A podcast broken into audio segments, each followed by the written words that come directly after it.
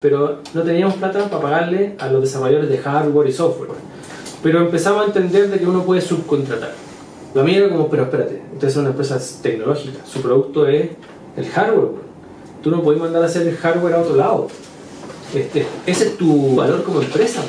Y ahí le dio el punto, me dice, es que lo que pasa es que yo no subcontrato eh, a los arquitectos, yo subcontrato a los obreros.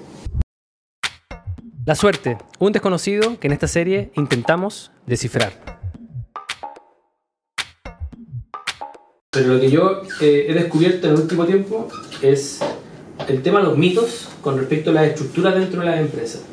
Nosotros somos una empresa tecnológica, capo, una empresa tecnológica. Yo siempre eh, trataba de hacer crecer el equipo.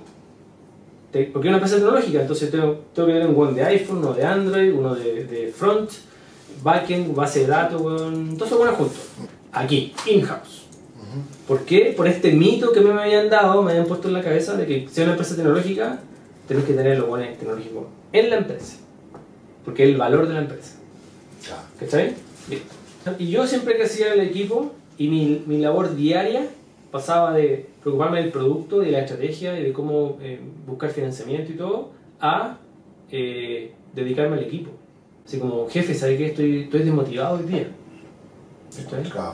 Y, y, está bien, es tu rol, pero, pero eh, me, me, preocupaba el 80% de mi tiempo y de mi energía. Entonces mi día a día pasaba de preocuparme del producto y de mejorar la empresa a soportar el equipo, que son personas, somos todos complejos, somos todos difíciles.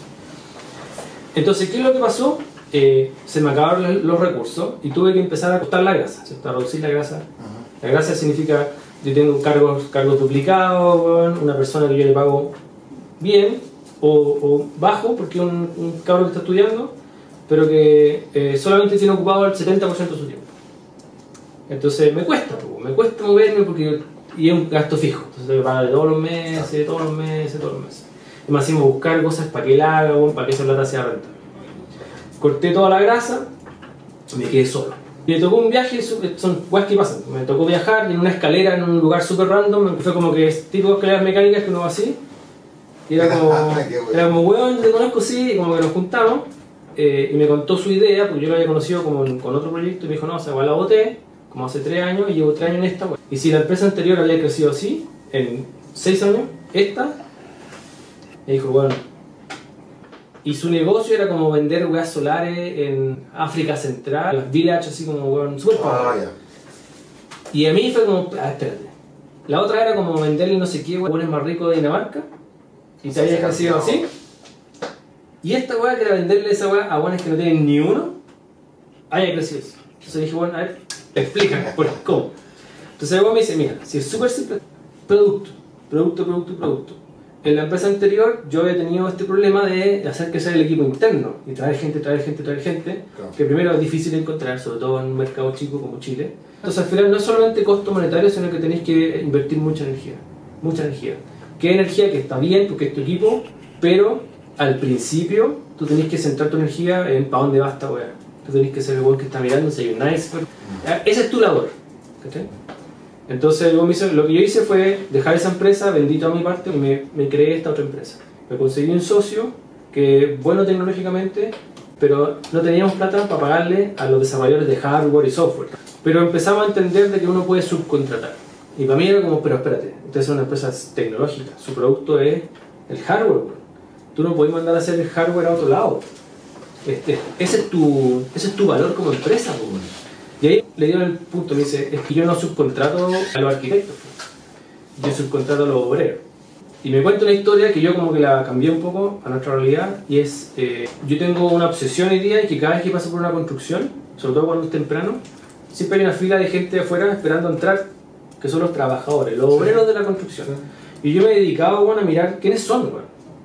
Porque esos buenos son los que construyen lo, donde nosotros vivimos po, y trabajamos. O sea, esta weá está construida por gente, que es esa gente que está en esa fila. Sí, Y he visto con gente haitianos que no hablan español, gente que ha estado en la cárcel, gente que no ha tenido la oportunidad que nosotros hemos tenido.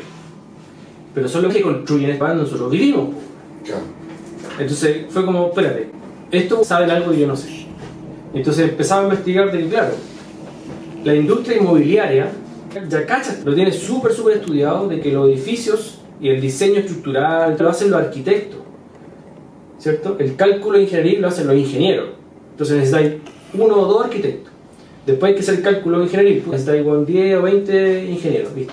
Después están que van a, de alguna forma, administrar esta weá. Necesitáis 20. Pero necesitáis 1200 buenos que construyan esta. Claro. No son 1200 arquitectos, po. porque no da. Y no hay. No. Entonces, esto lo que hace es que dice, ok, mi labor, arquitecto, es la maqueta, el MVP. Porque si yo le digo a los obreros, hay que hacer un edificio, pasa lo mismo que pasa con el marketplace. El obrero va a decir, te construir un edificio y la weá es un triángulo. Claro. Y el bueno dice, no, pues yo quería un edificio que se girara. Entonces hoy día los arquitectos lo que hacen es que la maqueta. No solamente el edificio, el proyecto. Claro. Afuera, weón, te lo proyectan completo. Para que no haya duda de la gente que ahora va a empezar a trabajar de qué estamos hablando. Los planos se los pasan a los ingenieros para que hagan los cálculos. ¿cachai? Porque esta weá no se puede caer, hay que cumplir con las leyes, cumplir con las normas. Yo tengo amigos que trabajan en la construcción y me han mostrado que los buenos proyectan los clavos Sí, pues sí. los tornillos. Y para mí es como, a ver, de nuevo. Empiezan a calcular y dicen, sí, vamos a necesitar weón, 15.000 tornillos. Y los compran, weón. Además que los compran, los van como. La logística de la entrega la van calculando en base a los avances. Proce- al procedimiento. Ahí empecé a entender de que, claro, el arquitecto somos nosotros, los fundadores de la empresa.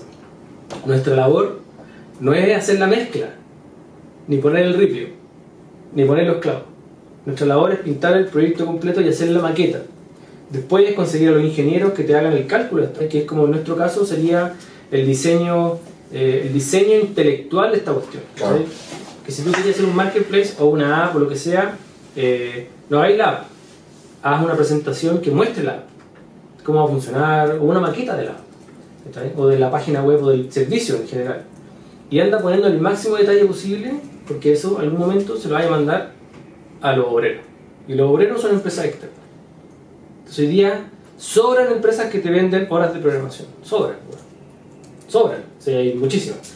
En India, weón, en Chile, en, Uruguay, en, todo el mundo. Estados Unidos, cada una tiene su especialidad. Algunos son más caros, más baratos.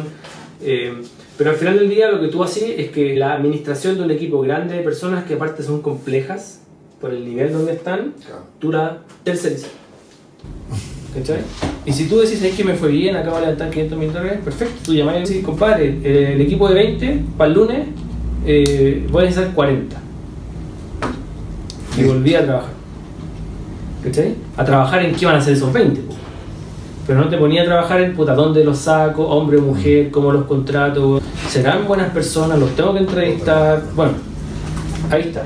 Pero si tú llegas a ese weón y decís que era un marketplace, cagaste. Sí, claro. Cagaste. Te van a entregar lo que ellos Claro, creen pues, que es un marketplace. Por eso es que estos locos eh, andan un buen atrás de ellos todos los días y dicen, weón, ojo con esta weón, y sacan, sacan muestras de las mezclas, la analizan, ¿cachai? porque tienen que tener ciertas eh, eh, eh, checkpoints de que la va bien, que para nosotros son las entregas. ¿cachai? o los clientes, el feedback del cliente. Si yo fuera tu socio y nuestro plan es irnos a Estados Unidos, yo no me llevo el equipo tecnológico de Estados Unidos Sí, se queda aquí.